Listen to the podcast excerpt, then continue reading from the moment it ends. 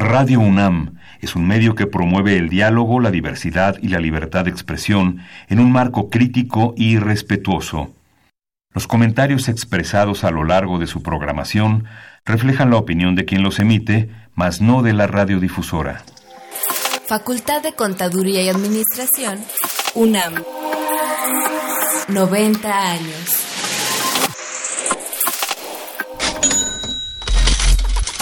Consultorio Fiscal. María Concepción González de Chicago dice que hace 12 años Radio. presentó suspensión de actividad. Un programa de Radio UNAM Hay una PTU entonces que se determina. y de la Secretaría de Divulgación y Fomento Editorial de la Facultad de Contaduría y Administración. Si bien es cierto, estamos, hablando- estamos comentando todo lo que tiene con la Tocaremos el tema de las deducciones personales, obviamente, porque no son tan fáciles de aplicar en realidad. Consultorio Fiscal. Radio. Muy buenas tardes, ¿cómo están ustedes? Nos saluda Susana Mireles, profesora de la Facultad de Contaduría y Administración de la Universidad Nacional Autónoma de México. Y le damos la bienvenida a este su programa Consultorio Fiscal. Pues seguramente usted habrá sufrido, vivido y convive diariamente, bueno, o, o por lo menos cada mes, con la página del Servicio de Administración Tributaria. Pues vamos a hablar precisamente de las discrepancias que presenta esta página, de las cuestiones eh, que no están funcionando acorde a la ley o que tienen algún tema en lo que se dificulta, que dificulta el cumplimiento de las obligaciones fiscales o que pudiera mejorar este, de alguna forma la autoridad, el- la plataforma para que todos pudiéramos cumplir de manera más puntual y eficiente. Y pues para tratar este tema, que es un tema... eh, pues la verdad muy interesante, muy complejo porque es muy amplio y, muy diverso. Este están con nosotros en la mesa profesores de nuestra facultad, la Facultad de Contaduría y Administración, a quien de antemano les agradecemos enormemente el, esfuerzo que hacen por apoyarnos. eh, pues de manera desinteresada para la realización de este programa. Y está con nosotros el maestro en, con- en contaduría, José Julio Solís García. José Julio, pues nuevamente bienvenido. Julio, un gusto tenerte aquí. El gusto es mío completamente. Él es maestro en contaduría de la, división de estudios, por la división de estudios de posgrado de nuestra facultad, obviamente es licenciado en contaduría también, es catedrático en el área de informática, eh, particularmente, aunque es experto en temas fiscales en general, pero este, en nuestra facultad sobre todo imparte materias de informática, de informática desde el punto de vista fiscal. Y es socio del despacho Solís Ballesteros y Asociados eh, y consultor fiscal. Pues nuevamente muchas gracias. Muchísimas gracias.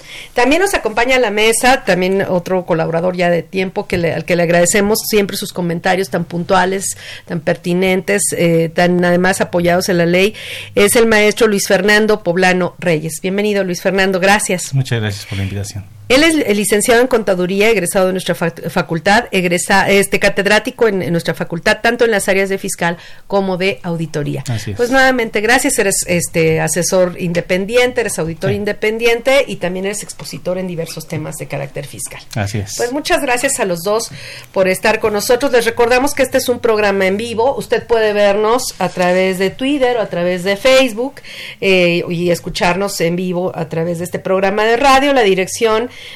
en, en Facebook es FCA UNAM Oficial, igual que la misma dirección en Twitter, FCA UNAM Oficial. Les recordamos que es un programa en vivo que usted enriquece con sus preguntas, sus comentarios, así es que llámenos, no duden en hacerlo. Los números para que se comunique con nosotros son 55 36 89 89, repito, 55 36 89 89 y tenemos un número 01800 01800 50 52 688. Repito, 01800 50 52 688. Así es que llámenos, háganos comentarios, preguntas relativas al tema, platíquenos sus experiencias con la página del SAT. Haremos catarsis aquí en forma conjunta, porque la verdad los contadores sufrimos mucho en la página a veces. Así. Entonces, eh, no duden en comunicarse con nosotros. Les recordamos este, que además tenemos información importante en materia fiscal, sobre todo con las noticias más relevantes de la semana en este tema. Continúa con nosotros después de esta cápsula. Consultorio Fiscal. Radio.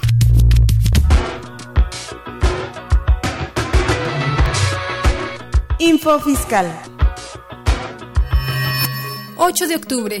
El Servicio de Administración Tributaria, SAT, comunica mediante oficio el listado de contribuyentes que promovieron algún medio de defensa en contra del oficio de presunción a que se refiere el artículo 69-B, primer párrafo del Código Fiscal de la Federación, vigente hasta el 24 de julio de 2018, o en contra de la resolución a que se refiere el tercer párrafo y una vez resuelto el mismo, el órgano jurisdiccional o administrativo dejó insubsistente el referido acto. El Servicio de Administración Tributaria SAT informa mediante oficio el listado global definitivo en términos del artículo 69-B, tercer párrafo, del Código Fiscal de la Federación, el 24 de julio de 2018. 10 de octubre, el Instituto Nacional de Estadística y Geografía, INEGI, da a conocer el Índice Nacional de Precios al Consumidor del mes de septiembre, que fue de 103 puntos 942 puntos. Esta cifra representa una variación de 0.26% respecto del índice correspondiente al mes de agosto, que fue de 103 puntos 670 puntos. 11 de octubre, la Secretaría de Hacienda y Crédito Público da a conocer los porcentajes y los montos del estímulo fiscal, así como las cuotas disminuidas del IEPS aplicables a los combustibles, correspondientes al periodo comprendido del 12 al 18 de octubre de 2019. La Secretaría de Hacienda y Crédito Público informa los montos de los estímulos fiscales aplicables a la enajenación de gasolinas en la región fronteriza con los Estados Unidos de América, correspondientes al periodo comprendido del 5 al 11 de octubre de 2019. El economista, el secretario de Hacienda y Crédito Público Arturo Herrera comentó que para subir la edad de retiro actualmente en 65 años, como lo han hecho diversos países del mundo ante el incremento de la esperanza de vida, primero será necesario hacer consensos, tanto con los organismos empresariales, los fondos de pensión y los trabajadores. La edad de retiro será uno de los temas que tendrá que evaluar el grupo de trabajo que se conforme para realizar una propuesta de reforma en pensiones. Dicho grupo se creará una vez que sean aprobados los cambios a la ley de los sistemas de ahorro para el retiro. El financiero. La Secretaría de Hacienda y Crédito Público busca que la ley antifactureras sea aprobada a la brevedad en la Cámara de Diputados para evitar que su discusión se contamine con el debate que habrá del paquete económico 2020, sostuvo Carlos Romero Aranda, procurador fiscal de la Federación. En entrevista, dijo que están escuchando las inquietudes de los empresarios para matizar la reforma penal fiscal. Sin embargo, aseguró que en Hacienda están cómodos con los términos de la minuta que envió el Senado a la Cámara Baja. Info Fiscal. XEUN AM 860 Radio UNAM. Invertir para aprender. La Facultad de Contaduría y Administración de la UNAM, a través de su División de Educación Continua, invita al sector público y privado a formar parte de sus múltiples cursos, talleres y diplomados sobre temas de contaduría, administración e informática, con el objetivo de promover la vinculación universidad-empresa-gobierno. Así que ya lo sabes, prepárate en Liverpool 66, Colonia Juárez, Distrito Federal. Informes 5533-1617 y 5533-1618. O si lo prefieres ingresa a la página dec.fca.unam.mx. No hay excusas. En la División de Educación Continua hacemos capacitación, a la medida.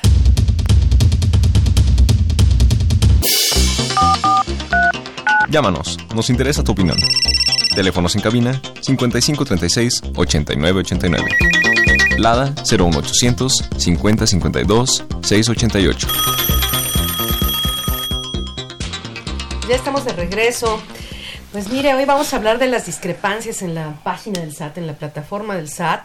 Eh, pues como una muestra de lo que hacemos los contadores en favor de nuestros clientes, de los contribuyentes, que muchas veces funciona o no funciona la página, nosotros vemos para cumplir, ¿no? Entonces, a pesar de los problemas que pueda tener la página, la saturación, que lo hemos vivido a lo largo de muchos años, eh, nosotros cumplimos y pues, siempre tratamos de promover el cumplimiento oportuno y exacto de las obligaciones fiscales, ¿no? Entonces, eh, realmente son cosas de las que muchas veces no se platica. Pues hoy decidimos platicar acerca de ello porque lo cierto es que vamos a platicar pues de algunas deficiencias, algunas cosas que se pueden mejorar en la página y eh, pues muchas veces las resolvemos como podemos, dado que la herramienta no funciona o no es acorde a lo que debería tener en términos de ley o en términos de las reglas administrativas que el mismo, la misma autoridad impone y que sin embargo a veces la plataforma está retrasada respecto a los cambios en reglas que la misma autoridad ha publicado, ¿no? Entonces, ¿qué les parece si empezamos por el tema de declaraciones? ¿Qué, qué, qué observaciones tenemos ahorita en la página en el tema de declaraciones? ¿Qué, qué eh, problemas tenemos para presentar estas declaraciones? Bueno, aquí de entrada primero podemos empezar por lo que sería la, la parte del de, acceso. Hay ocasiones en donde es un poquito complicado accesar a la página debido a las contraseñas. ¿sí? De plano, si la página está muy saturada, no te reconoce la contraseña y bueno, pues tienes que dejarlo pendiente y volver unos minutos después porque no te permite. ¿sí? Incluso piensas que tecleaste mal el RFC, la contraseña, cuando realmente lo estás haciendo bien y lo intentas en otra computadora y pues no te permite no te permite hacerlo. A veces es el tipo de explorador también, ¿no? Con el que pues, estás trabajando. Eh, también el explorador. Tienes que a veces que intentarle con un explorador, con, Internet Explorer o con Google Chrome o con Mozilla, a ver con cuál, porque resulta que a veces funciona bien con unos y otros con otros no, ¿no? Eh, exactamente. Y una vez que ya entras, bueno, pues ya podemos hacer lo que serían las declaraciones. Si empezamos con personas morales, el primer detalle que tenemos es que las personas morales, cuando tú ya vas a hacer la declaración, ya por fin lograste entrar, te dice declaración y pagos y provisionales. Si tú le presionas en provisionales, te pasa a hacer los datos de hacer la declaración, pero es para efecto de IEPS.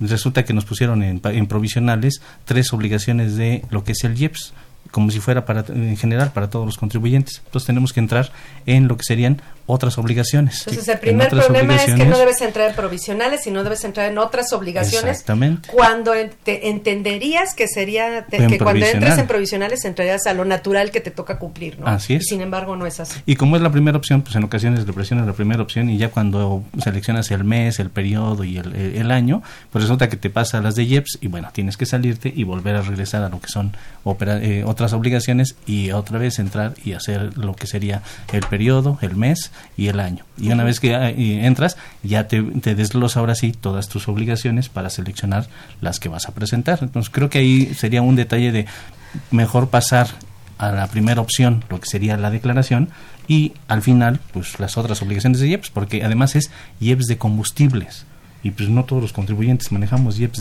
de, combustibles. Y por último, una observación técnica, una pequeña observación técnica.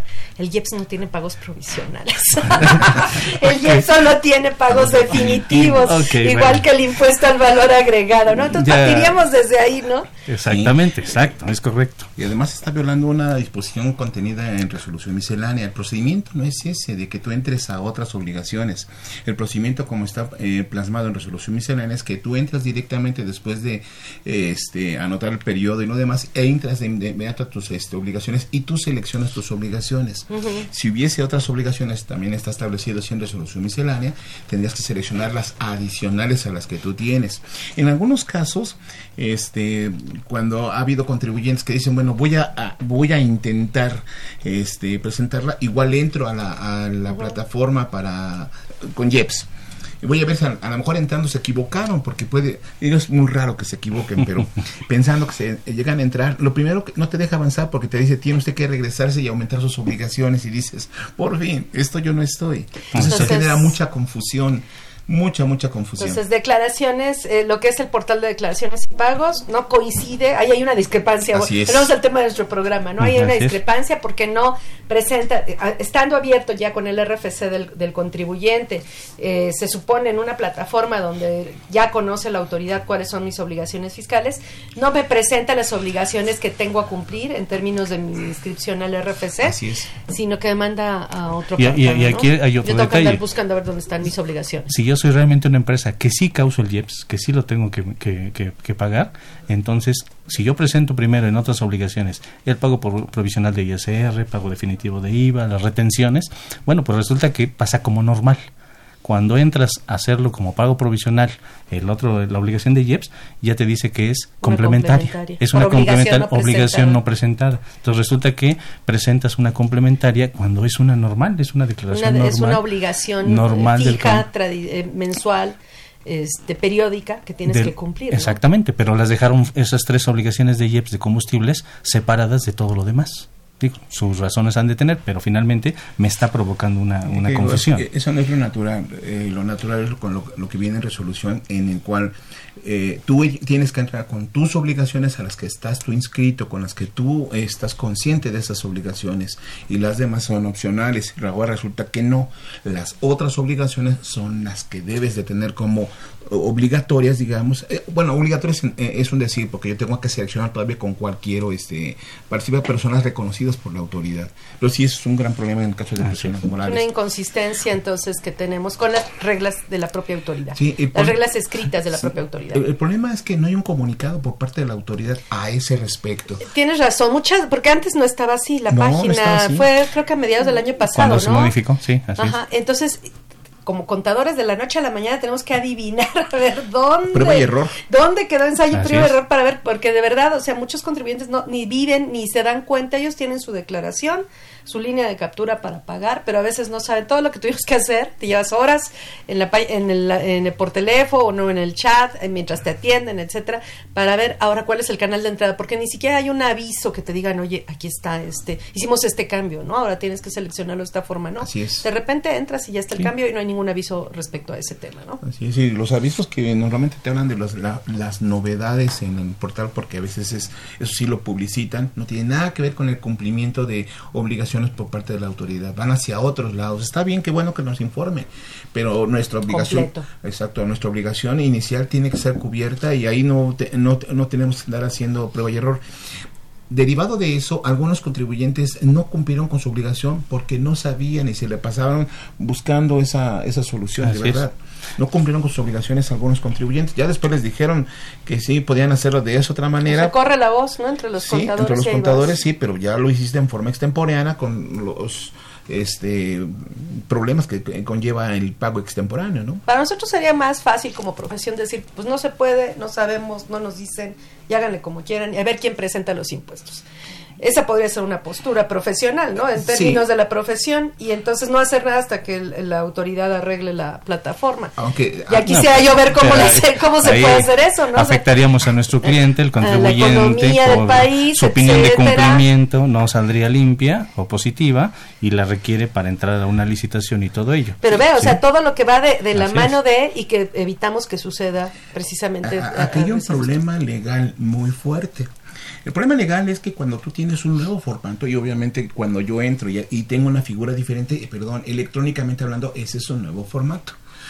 El artículo 31 eh, del código, el quinto párrafo, nos dice que cuando hay un nuevo formato tienes que tener cuando menos un mes. Entonces, a ver, espérame, lo cambiaste. La autoridad te tiene que avisar con un mes, de, anticipación para poderlo usar y aquí no me avisó jamás. Entonces, si llegó a, poder a, poner alguna sanción, perdón, a mí nunca me avisaste y no me, no me dijiste que va a ser un nuevo este formato. Entonces desde ahí empieza esa complicación.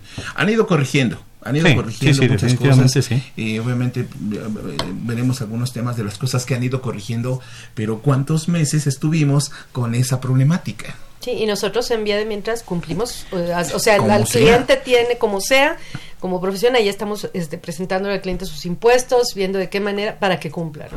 Ahora, aquí en, en este caso, si, si lo vemos también en personas físicas, hay otro problema que es muy parecido, porque cuando uno entra a personas físicas con actividad empresarial, si yo soy una persona física, actividad empresarial, tengo ISR, pagos provisionales, tengo IVA y tengo trabajadores, tengo retenciones de ISR, resulta que cuando yo entro a hacer mi declaración, pongo el RFC, la contraseña, entro a, otras obligaciones. A mi contabilidad, ah, ¿sí? no, ahí sí entro a mi contabilidad, dice mi contabilidad, entro, pero no aparece las retenciones de ISR. Ah, IVA, ISR. IVA e ISR. Los capturo, presento la declaración, obtengo la línea de captura para esos impuestos y después me tengo que salir, entrar a otras obligaciones y en otras obligaciones aparece mi obligación de ISR retenido por salarios o asimilados. Lo selecciono, pero además es una declaración complementaria del mismo periodo. Por obligación no por presentada. obligación no presentada, tengo que capturar la cantidad, generar la línea de captura y resulta que tengo dos líneas de captura para mis pagos del mes uno para ISR e IVA y otra para las retenciones. Es muy parecido a lo que comentamos para personas morales, pues es otra otra este, discrepancia porque debería de estar junto con mis demás obligaciones. Pero en el mismo portal, además, bueno, en, la, sí, en la misma opción, en la misma opción, sí, pero cada mes termino presentando una normal y una complementaria Y si por algún motivo es en ceros, se me olvidó presentarla. Y la opinión de cumplimiento aparece que me faltó la de retenciones por, por salarios. Esa es otra, otra discrepancia que se debería de corregir por parte de, la autoridad en la página del SAT. Entonces estamos hablando, digamos, de la entrada nada más, o sea, para seleccionar qué obligaciones vamos a cumplir. Todavía ni siquiera entramos a las obligaciones como tal, ¿no? Así es. ¿Qué, eh, ¿Alguna otra precisión respecto al, ingreso, al momento de, de, seleccionar qué vamos a declarar? No. Digo que sería lo más importante hasta el momento porque vamos a es la, máscara inicial con la que vamos a iniciar. Que es lo que además lo que hacemos cotidianamente, ¿no? Cada mes. Ahora, ya estando ahí dentro, ¿qué problemas tenemos ya en el llenado del formato de cualquier contribución que puede ser ISR, IVA, etcétera? Bueno, aquí una que en lo particular sí, sí hemos visto es para efecto de transportistas. Eh, para efecto de transportistas, en la resolución de facilidades administrativas, la regla 2.3 y 3.3 de, de, de esta resolución, permite a los transportistas, por su giro en particular, comprobar con documentación que no reúna requisitos fiscales hasta el 8% de sus ingresos. Les permite hacer deducible con comprobantes que no tengan CFDI.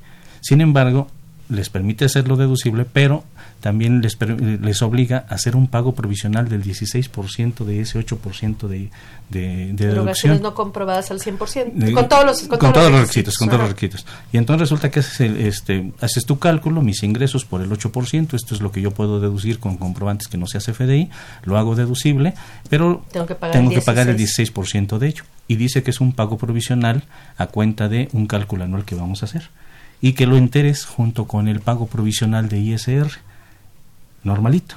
Y resulta que entras a la página del SAT, ya por fin pude entrar a las personas morales, el pago provisional, empiezo a capturar todos los datos que me pide, como son los ingresos, coeficiente de utilidad, todo, todo el procedimiento, y resulta que a la hora que ya te calculó el impuesto, dices ahora, ¿y esta cantidad del 16% dónde la voy a poner?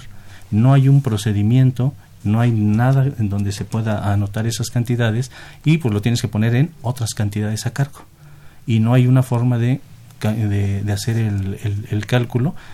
Creo que ahí la autoridad, para esa facilidad, tendría que poner una opción donde me dijera, anótame el 8% que estás haciendo deducible, multiplícalo por el 16 y llegas ahí el ISR ¿sí? menos los pagos provisionales anteriores, es como otro, otro pago provisional mismo, y que se sumaran las dos cantidades. Debido a que no hay procedimiento, lo capturamos en otras cantidades. Lo calculas por fuera y lo, calculamos por fuera y lo pones a pagar en otras cantidades a cargo. Así es, y no te queda de otra. El detalle es que pues la autoridad podría después decirme, oye, ¿y qué es esa otra cantidad a cargo? Bueno, pues hay que estarle haciendo la aclaración correspondiente. Cuando fue una omisión de la propia autoridad en el formato de declaración. Sí, o sea, la, la, la, regla de facilidades administrativas sí me dice, y hazme el pago provisional y me lo enteras junto con el otro pago provisional. Pues sí, pero dame la herramienta para hacerlo y como no hay herramienta más que en otras cantidades a cargo, pues ahí lo estamos declarando durante todos estos años que han sido de esa facilidad administrativa para las, lo, que son los transportistas. Y en un tema nuevo, eh, para este año 2019, como bien sabemos, en la compensación pues ya no es posible. Sin embargo, ha habido universal. universal.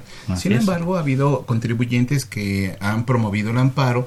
Algunos les dieron la suspensión provisional y posiblemente ya se desechó, pero quienes obtuvieron la, la, este, la suspensión definitiva, pues tienen esa oportunidad de que hasta que termine el proceso, ellos pueden seguir compensando. La pregunta es, ¿y dónde lo hago? ¿O cómo lo hago? y hablamos de una compensación pues, que tiene cierto privilegio gracias a ese procedimiento eh, eh, legal. Pero ¿qué pasa, por ejemplo, con los pagos de impuestos en, este, en forma indebida? Y tengo una cantidad a mi favor. O sea, no proviene de, un procedimiento. Me equivoqué en pagar y pagué de más. Porque los contadores también nos equivocamos en favor de la autoridad. o sea, ahí, ¿cómo le hago para recuperar ese saldo a favor? ¿En qué parte del formato? Sí, uno, uno de los que no te permite, por ejemplo, es IVA, es imposible. Tú puedes tener un saldo a favor por pago del indebido en IVA, que te equivocaste y pagaste de más, y entonces en ese caso este no lo puedes compensar. No, hay no hay renglón para compensarlo. Los datos están tan cerrados en la compensación que no está previsto ese supuesto y no hay ninguna situación legal por la que no puedas hacerlo. No contraviene la, la, eliminación de la compensación universal y tiene su fundamento en los artículos 22 y 23 del Código Fiscal de la Federación desde toda la vida. Eso no ha cambiado. Ajá. Sí, además yo, yo no tengo por qué, o sea, ni siquiera me estoy aprovechando de los beneficios de lo que sería la compensación, de las este, actualizaciones. Está pagado, además está, pagado. no es ni siquiera que estoy dependiendo de, que sea un IVA acreditable, que a lo mejor el proveedor no, lo, no lo declaró y no lo pagó. No. Aquí es algo que yo pagué de más, ¿no? O sea, yo, yo sé que lo pagué y ahí está el comprobante de pago y lo pagué de más y lo quiero compensar y no se puede. Así es. Ese es un gran problema que tiene ¿Cómo lo han estado resolviendo? En forma indebida, quiero aclarar, pero otra vez, como bien comentabas, hay que buscar soluciones. Pues buscar algún, algún renglón, ¿sí? Para poderlo colocar Sí, pero estrictamente hablando no hay una, una forma para poder cumplir con esta con esta situación en las declaraciones que se están haciendo. No prevé ese supuesto el, formato de la autoridad. O supone que todos los casos, eh, hablando del amparo, bueno, no, no, no se ha otorgado amparo, pero hablando de, de, ese proceso, está suponiendo que van a ganar los de todos, todos lo cual no me parece que sea. eso es para los que, lo que los que obtienen la suspensión definitiva. Ah, pero en general, para cualquiera que pague de más y que quiera compensar ese saldo a favor por pago de lo indebido, el formato no lo permite. Así es, no lo permite. Tienes que ponerlo a lo mejor en, en, acreditamiento de saldos a favor de periodos anteriores, que no es el caso, porque no es un saldo a favor que derive del cálculo de ley, es un saldo a favor porque te equivocaste al pagar. hay dos tipos de saldo a favor que además la, autoridad los tiene bien definidos en sus criterios. Está el pago de lo indebido y está el saldo a favor del mecanismo ahí, ahí hay un, pequeño detalle, si lo, lo pones como un saldo a favor, ¿sí? acreditable que, de, años anteriores, bueno, te va a pedir los datos y todo ello, ¿sí? Han llegado invitaciones, bueno, todavía no, llegamos a las invitaciones, pero han llegado, invitaciones en relación a lo que es la, el acreditamiento del IVA. ¿sí? El acreditamiento del IVA también ya han llegado invitaciones donde dice la autoridad, mira, y te, pone la historia, de un saldo a favor que tenías de 100 mil pesos, compensaste en este mes tanto, en el siguiente tanto. Y si compensaste un peso más, un peso, te pone, compensaste un peso más, por lo tanto presenta tus declaraciones complementarias. A la hora de los redondeos puede ser que sí, efectivamente, al sumar todos tus, tus acreditamientos, tú tienes tus papeles de trabajo y tú en tu declaración de, del saldo a favor te salió que terminaba en 724. Así es. Y resulta que en realidad ya cuando presentaste la declaración como tal quedó con 723. Así es. Por eso te puede dar las diferencias. Sí, y te están llegando invitaciones donde dice, esto detectamos, tienes que presentar declaraciones complementarias. Entonces, mucho cuidado cuando manejemos también lo que serían los saldos a favor de periodos anteriores, porque pues sí los está fiscalizando la autoridad. ¿eh? Sí están llegando ese tipo de invitaciones también. Bueno, vamos a hacer una pausa en este momento vamos a ver la cápsula relativa a nuestra revista 723 de Consultorio Fiscal. Continúe con nosotros después de la misma. Consultorio Fiscal Radio. En esta edición, la 723 Consultorio Fiscal aborda interesantes artículos de actualidad de corte jurídico, laboral, contable, financiero, prevención de lavado de dinero y fiscal. El principal tema de portada es la iniciativa de reforma para 2020. Carlos Alberto Burgoa Toledo aborda la recaracterización o inexistencia de operaciones, mayor competencia en facultades de comprobación. Augusto Fernández Agardi presenta la propuesta del Ejecutivo cláusula antielusiva o antiabuso. Patricia Guerrero Guerrero y Walter Carlos López Morales exponen un resumen ejecutivo del paquete económico 2020, iniciativas de reformas fiscales. Susana Mireles Arriola presenta una síntesis de las propuestas de modificación al ISR de las personas morales. Estos y otros temas de gran interés se presentan en el número 723 de Consultorio Fiscal. Suscripciones a los teléfonos 5616-1355 y 5616-7755. También a través de la tienda electrónica publishing.fca.unam.mx o en la revista electrónica consultoriofiscal.unam.mx. XEUN AM 860 Radio UNAM. ¿Los impuestos le causan problemas? ¿Dolor de cabeza? Ay, ¿qué le puedo decir? ¿Problemas de estrés? ¿Malestar estomacal? Ay. ¿No puede dormir? ¿Cuenta ovejas hasta el infinito? Basta de sufrir nosotros tenemos la solución. La Facultad de Contaduría y Administración te asesorará en tus obligaciones fiscales, laborales y de seguridad social, tanto de manera personal como vía telefónica. Así es, ya no te preocupes por tu declaración anual. El Departamento de Asesoría Fiscal Gratuita, que se encuentra en la División de Estudios de Posgrado, te ayudarán en lo que necesites. ¡Oh, qué bien! ¿Y qué tengo que hacer? Solo tienes que llamar al 5550 7998. Y no solo te atienden de manera personal o telefónica, también contamos con correo electrónico. Sí, escuchaste bien. Correo electrónico. Escribe a consultoriofiscal.fca.unam.mx. Con toda la ayuda que tendrás por parte de asesoría fiscal gratuita, tus malestares se irán al...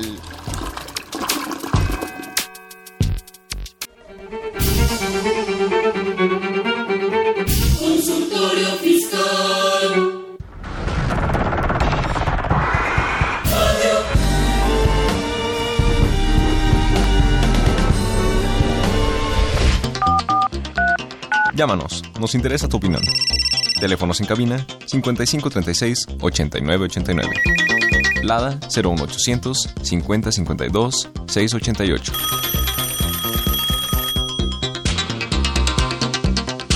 Pues regresamos. Vamos a responder una pregunta antes de continuar de Enrique Alfaro de Coyoca, Coyoacán. Dice, ¿por qué ya no se puede ver el complemento de obligaciones? Ahora, ¿cómo puedo verlo para personas físicas? Que es una, un poco de lo que ya hablamos, pero bueno, quisieran contestarle, por favor. Bueno, sí, ahí en la página está lo que serían otras obligaciones y ya cuando aparece la, para seleccionar el periodo y, y el mes y todo ello, hay una opción donde viene un, eh, un, un, un signo de más, un signo Ajá. de más, ahí se le presiona y se despliegan todas las obligaciones. Todas las otras que no cumples mes a mes y Ah. que necesitas pagar, eh, ocupar alguna clave, de, alguna, Eh. alguna descripción de esas, ¿no? Es correcto, así es. Bueno, este, no sé si quieran comentar algo más respecto a las eh, aplicaciones. Yo les decía en- antes de entrar al aire los recargos. ¿Qué me podrían decir del cálculo de los recargos en los formatos? Sí, es que también ahí eh, hay, hay un problema y es un problema de procedimiento.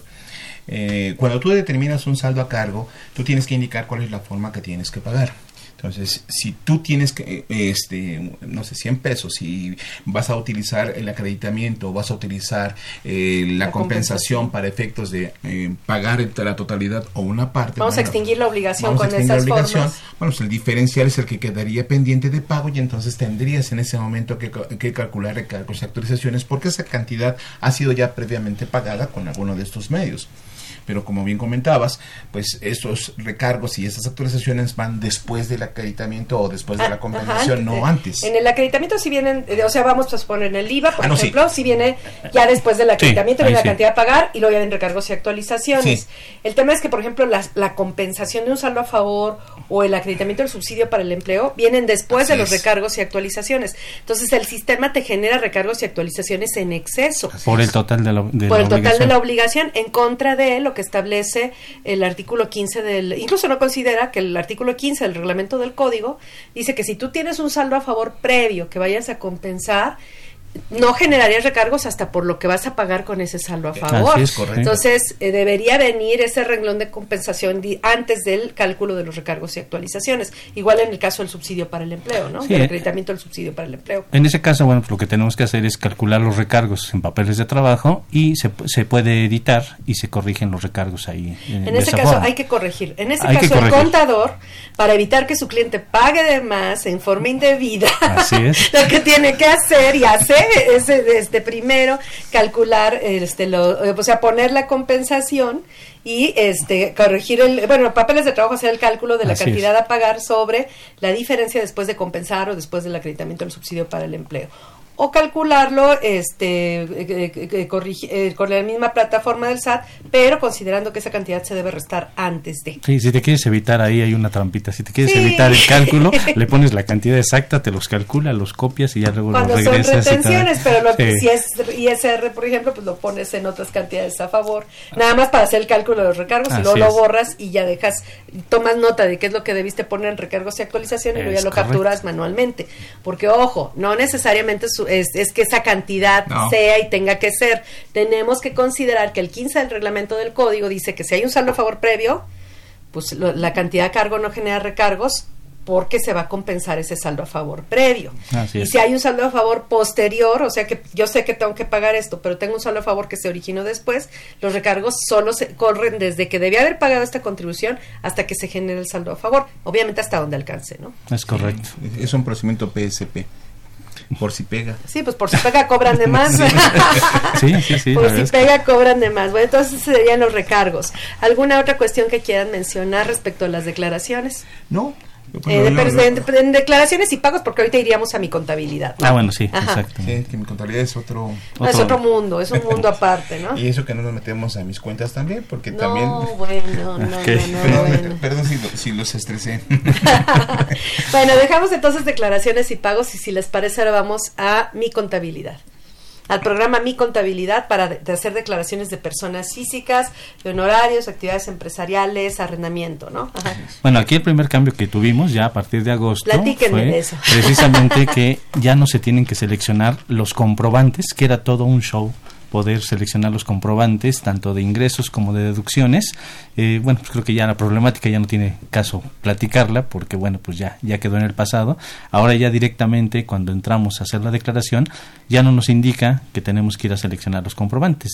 Simplemente ya entramos y podemos seleccionar nuestros comprobantes, este, las, las obligaciones y empezar a capturar toda la información. Ya también se modificó la miscelánea precisamente donde nos indica que ahora ya directamente vas a hacer la selección de las obligaciones, capturar los datos y bueno, generar la, la línea de, de captura.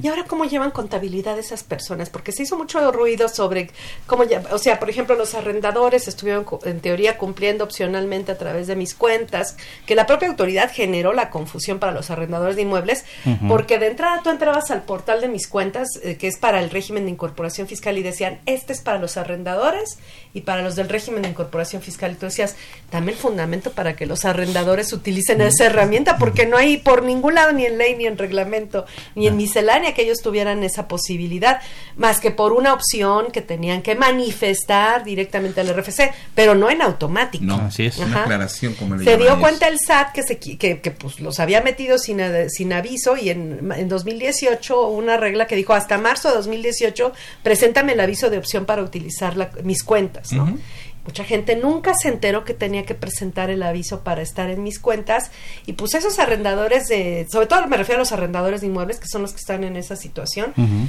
pues te están en un limbo porque a lo mejor este creyeron que llevaban su contabilidad a través de mis cuentas pues porque sí este y realmente nunca presentaron un aviso de opción y se quedaron fuera luego llega mi contabilidad y les dice que ellos forzosamente tienen que llevar su contabilidad a través de mi contabilidad y sí era a través de los CFDIs que se eh, utilizaban como base para las declaraciones pero ahora ya no hay CFDIs con base en las declaraciones entonces ya ellos no tienen que hacer nada olvídense de las declaraciones yo les pregunto en la materia contable eh, está- porque se supone que están obligados a llevar contabilidad Sí.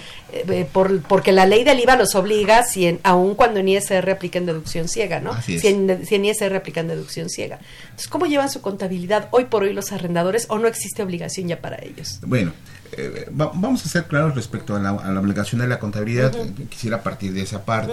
El 28 nos habla de que aquí, aquellos que estén obligados a presentar contabilidad pues deberán hacerlo con ciertas reglas.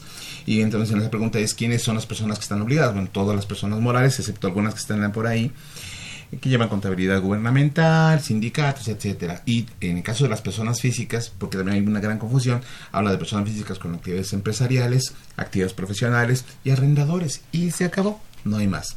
Entonces, la obligación primaria, digamos, está ahí. Todos tienen que llevar contabilidad, de acuerdo con el 28 y el 33 del reglamento, que de, verdad nada más de leerlo, este, ya me, ya, ya me canso nada más de solamente leerlo.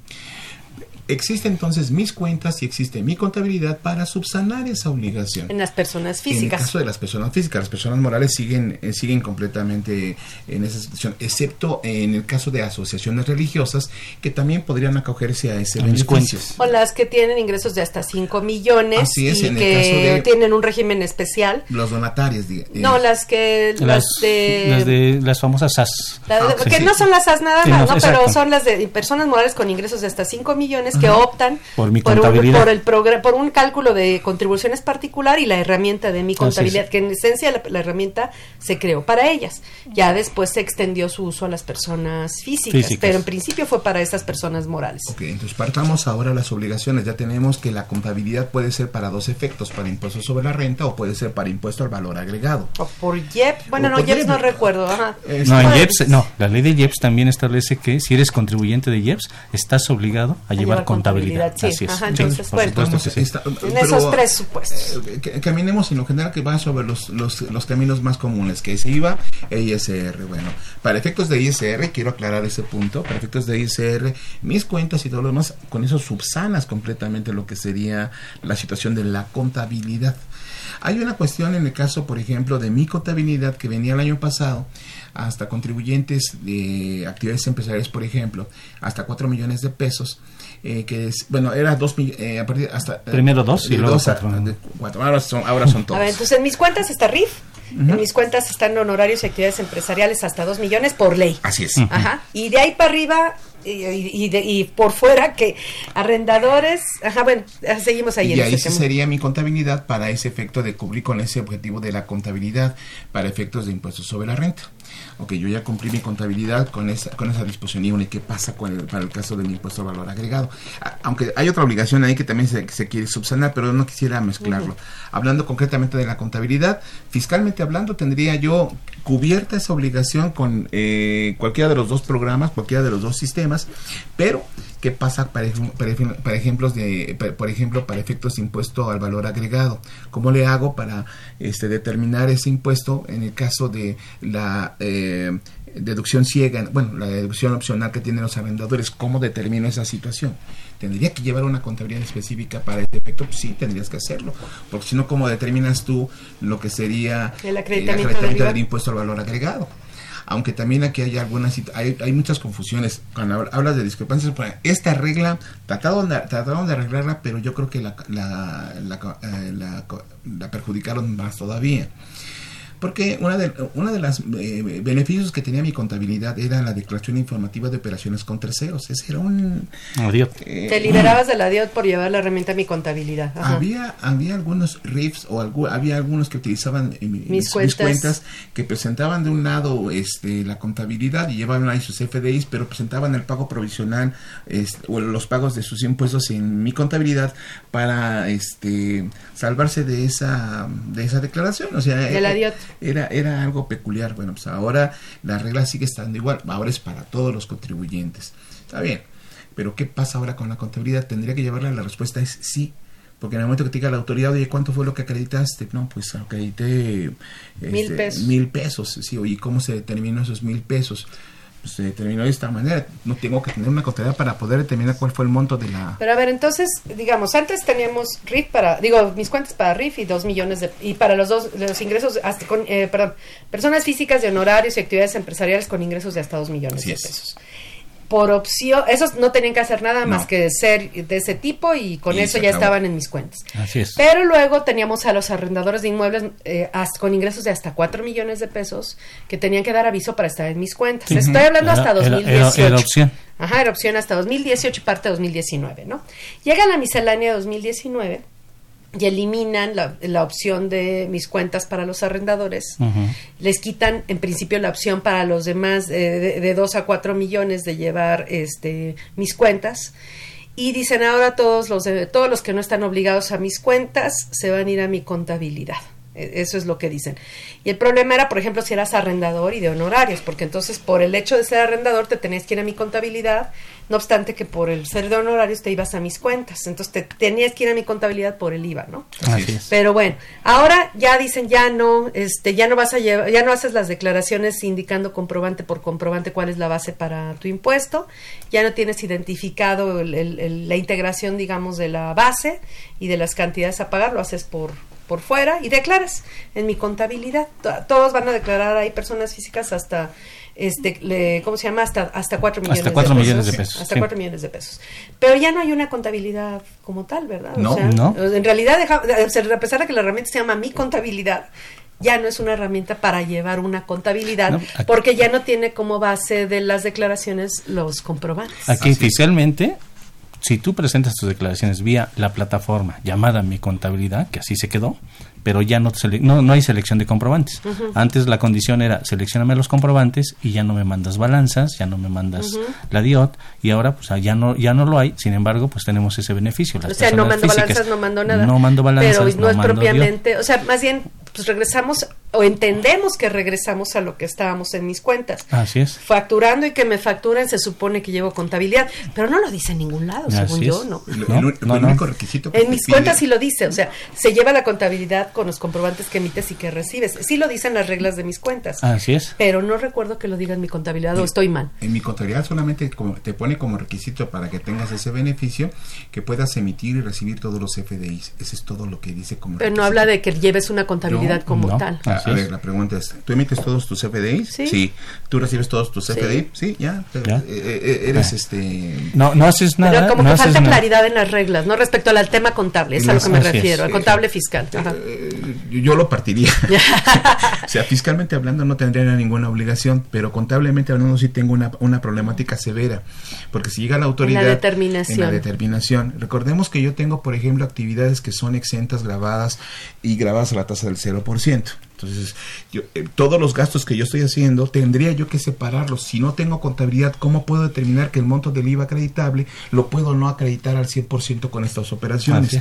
Y si este, la reforma que están hablando ahora del el, ingreso no objeto para efectos de impuesto al valor agregado, si lo agregamos, va a ser más complejo. Bueno, y ya no te metas con el IEPS, porque ahí sí todavía es una locura, porque son hasta más, más de una declaración para efectos del IEPS. Y, ahí y la separación que la del acreditamiento y todo contablemente tenemos que llevar una contabilidad. ¿sí? Todo, contribuyente, física, moral, grande, pequeño, tiene que saber la necesidad de. Así es, de llevar una contabilidad. Estamos todos de un contador. Contable. Digan lo que digan. Ahora, aquí hay algo que es interesante respecto a quitarnos un poco de presión. No es lo mismo, estoy obligado a llevar contabilidad porque tengo que cumplir con un requisito y cumplir con todo lo que dice el 33 de reglamento, concretamente el apartado B y todas las reglas que, tengo. Eh, eh, digo, esas son eh, la contabilidad común y corriente, pero las reglas, electrónicas son todavía mucho Muy más complejas.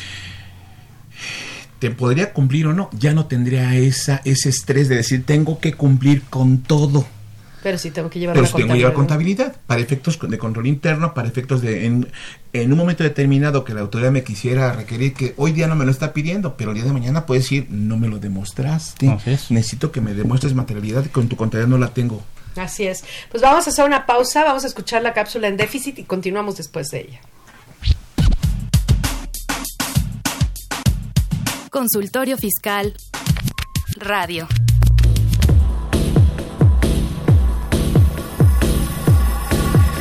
En déficit, con José Silvestre Méndez.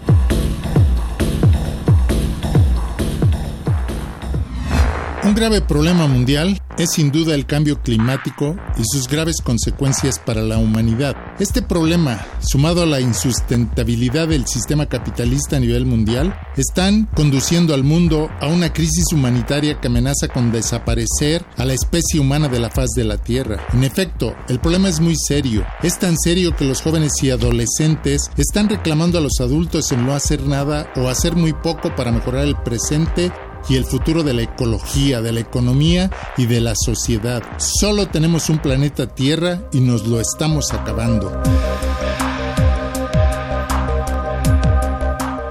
La forma de producir, distribuir y consumir que ha impulsado el capitalismo en los últimos 200 años y agravado en el presente siglo, ha llevado a excesos en todo. La producción de mercancías desechables de un solo uso se ha incrementado de manera exponencial. En especial, destaca la producción y consumo de plásticos de un solo uso que no son biodegradables y que atentan contra la ecología. Las imágenes de montañas de basuras de plástico, de mares, ríos y lagos infestados de plásticos de todo tipo están anunciando una catástrofe que todavía es posible remediar. En las manos de todos los seres humanos está la solución. El sistema capitalista no busca la sustentabilidad, tiene como objetivo la producción generalizada de mercancías para la obtención de ganancias para unos cuantos. Es tiempo de revertir este paradigma por un modelo sistema que tenga como base el desarrollo sustentable que busca el equilibrio entre las necesidades de las generaciones actuales y las generaciones futuras que aún no han nacido que respete a la tierra, que es el lugar en el que vivimos, nuestra casa, que busque el equilibrio entre el bienestar humano y el bienestar ecológico, que busque una mejor distribución del ingreso entre todos los habitantes, es decir, que elimine la pobreza. Debe promover la equidad entre los derechos de las generaciones actuales y las futuras. ¿Cómo cambiar el paradigma? ¿Cómo cambiar el modelo capitalista no sustentable? Propongo que para empezar se debe incluir en los planes y programas de estudio de todas las escuelas de todos los niveles el estudio de la sustentabilidad y del desarrollo sustentable con todos sus enfoques, pero de forma crítica y propositiva. El enfoque de las diversas disciplinas y formaciones universitarias debe tener como base la sustentabilidad. Señalo el ejemplo de las disciplinas administrativas y financieras que deben cambiar su paradigma por uno sustentable que tome en cuenta los aspectos económicos, sociales y ecológicos, es decir, las finanzas, la administración, la economía, la ingeniería y todas las disciplinas deben ser sustentables. En las universidades se deben impulsar propuestas y proyectos que tengan impactos favorables desde el punto de vista ambiental y que además propicien una mejor distribución del ingreso, buscando la viabilidad económica. Además, las escuelas deben propiciar la generación de ideas, productos, prácticas, servicios, investigaciones y conocimientos para un mundo sustentable. La educación sustentable o educación para la sustentabilidad debe tener como principios fundamentales la ética, la bioética, el respeto a la naturaleza y el derecho a la existencia de todos los seres vivos. Debe propiciar el bienestar, el desarrollo humano y la felicidad de las generaciones actuales y futuras. Enseñar, educar y aprender que la felicidad y el futuro son posibles en un mundo sustentable.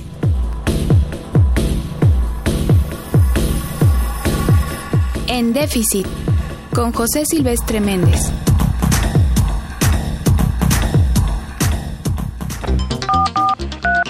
Llámanos, nos interesa tu opinión.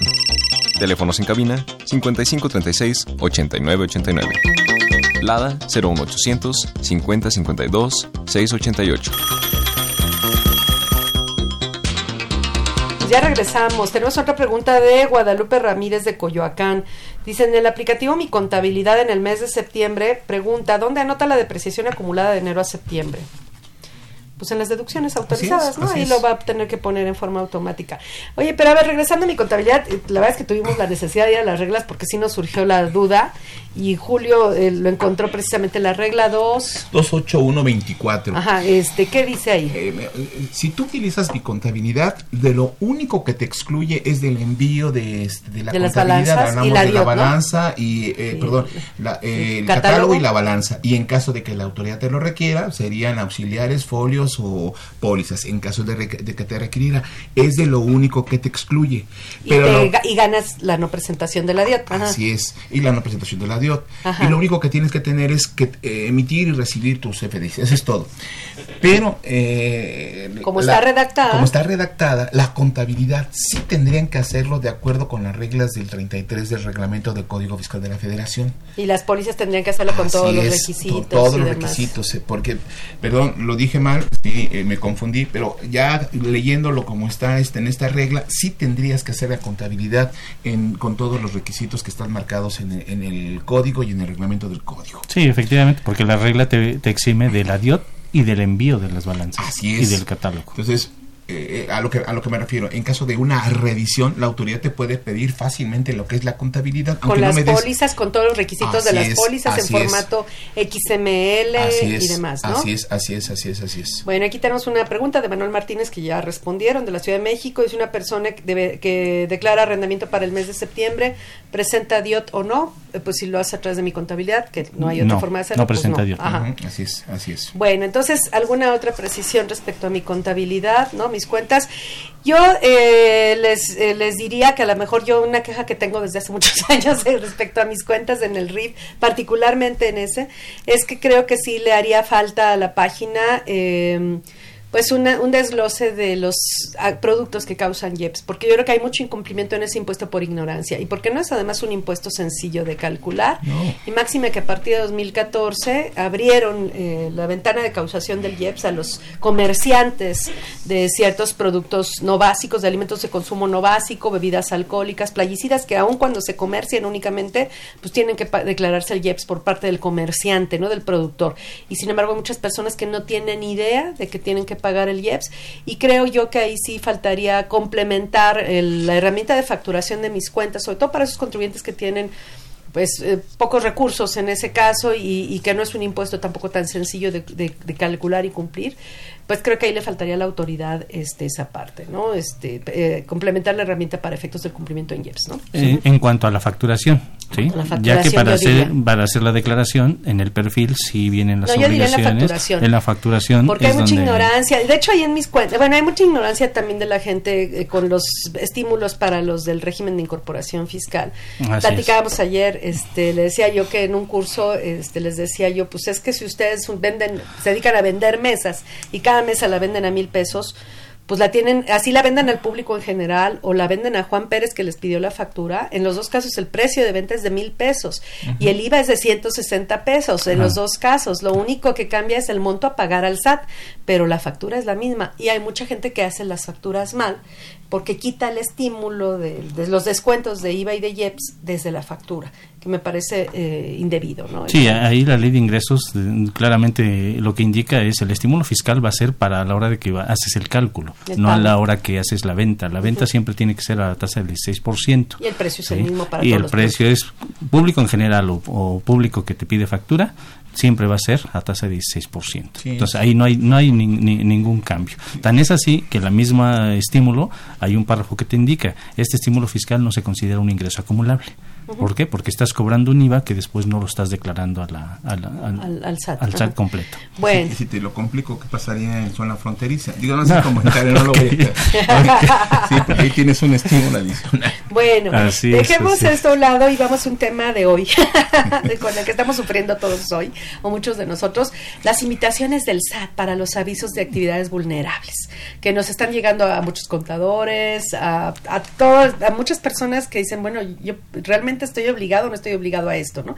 Este, ¿qué pasa con las invitaciones que están llegando ahorita en, temas de, bueno, sean en temas de actividades vulnerables, platicábamos ayer en temas de diferencias de, impuestos, donde el SAT no está considerando todos los FDIs, ahorita platicamos de eso, exactamente. los comprobantes, díganme, ¿qué tienen que decir? Primero si quieres lo del CFDI, lo de las invitaciones respecto a bases de impuestos. Ah, ok, están llegando invitaciones donde le indican a la persona moral, porque es para personas morales, dice ahí la, la autoridad, de tu declaración del 2000 2018, porque es específicamente 2018, tus deducciones que dice tu declaración anual son X monto, un millón de pesos. Pero ya sumamos todos tus FDI emitidos y te da 800 mil pesos.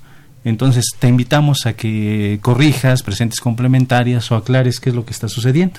Y a la hora de que empezamos a revisar, pues resulta que no está considerando los FDI emitidos, solo los recibidos. Y los emitidos, dentro de los que se emiten, están las facturas, pero también están las notas de crédito, que son deducciones, también están los FDI de nóminas, que son deducciones, y eh, coincide que esa diferencia que me indica la autoridad son la suma de todos mis FDI de, de nómina, y mis notas, de, crédito, pero también, aparte, la deducción de inversión Claro.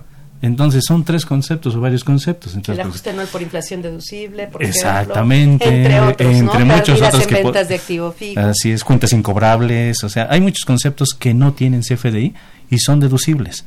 Y la autoridad solo está sumando, seguramente lo hicieron por sistema, por algún algoritmo de sumar todos los CFDI emitidos y compáramelo con la entrada anual, siempre va a haber diferencias. Así Entonces, es. Pero es una revisión incompleta la que está haciendo la autoridad. Claro, ahora es una invitación. Podría aclararla o podría no aclararla. Pero ¿por qué hacer actos de molestia al contribuyente por cuando se está eh, la autoridad misma no está considerando pues todo lo que aplica en términos fiscales, ¿no? Para, para de materia de deducciones, ¿no? Cuando realmente si hubiese considerado todo, pues las invitaciones se van para abajo. ¿no? Sí, claro, ninguna invitación tendría que proceder. Así es. ¿Por qué? Pues porque a menos que te hayas equivocado y si Sí, anotaste ser. una Digo, cantidad, no, no somos pues presentas perfectos en ese caso, ¿no? ¿no? Ya, ya, sí, ya vemos que hay contadores que se equivocan, pero sí, este, o que nos equivocamos. Pero sí, en ese caso, este, en ese caso no es el supuesto, ¿no? Así es. Y bueno, el otro tema son las invitaciones. Nos quedan tres minutos de actividades vulnerables. Platícanos, Julio. Expláyate en tres minutos. Está bien. Mira, respecto a ese punto, creo que eh, se está excediendo la autoridad respecto a las obligaciones que tendría, bueno, con respecto al incluirse en una actividad vulnerable. El contador como tal lo único que hace es registrar operaciones en muchos casos, en otros casos hace operaciones este, de cálculo y demás, eh, registra. Aquí de entrada diría, eh, si es un si es un contador que está eh, está contratado por su patrón no está obligado a hacerlo en absoluto, a pesar de que le pueda llegar, está recibiendo una instrucción directa. La misma ley lo excluye directamente. Todos los que son subordinados quedan fuera de esta de esta. Así que si tú eres un subordinado y tu patrón te, y te llegó la invitación, pues no te preocupes, no pasa nada. La misma ley te excluye. Hablando de lo que De los de honorarios. de los de honorarios y todos los despachos que llevan ese asunto, bueno, otra vez volvemos al asunto. ¿Cuál es el fundamento para presentar este aviso de actividades vulnerables? El 17, fracción décima ¿no? Así es, así ¿Y es. qué dice o a qué se refiere? Entre otras cosas, habla de la administración de recursos de un tercero. Activos de un Entonces, tercero. activos de un tercero, perdón, eh, a menos de que yo fuera el tesorero y además externo y yo manejara sus cuentas, sí estaré obligado a presentar esa obligación.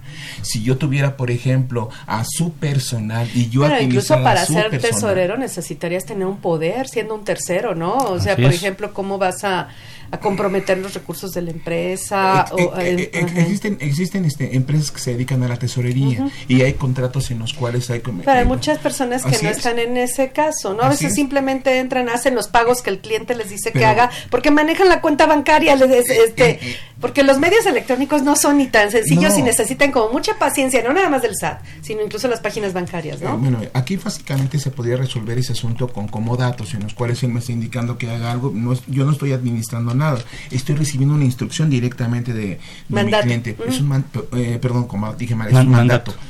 Este, con eso que- con eso subsanaría muchas de esas obligaciones. Sin embargo, sí quiero aclarar, sí sería importante que si estás administrando un tercero, bueno, ahí te- tuvieras que eh, considerar este Aunque habla de, lo liga también a operaciones financieras. Ajá, pero es mucho, mucho de los, la gran mayoría en realidad no aplica. No. Vamos a, vamos a detallarlo un poco más mañana, este, en el programa de televisión. Y pues por hoy se nos acabó el tiempo, desafortunadamente. Les agradezco mucho a los dos su apoyo para la realización de este programa en nombre de nuestra facultad.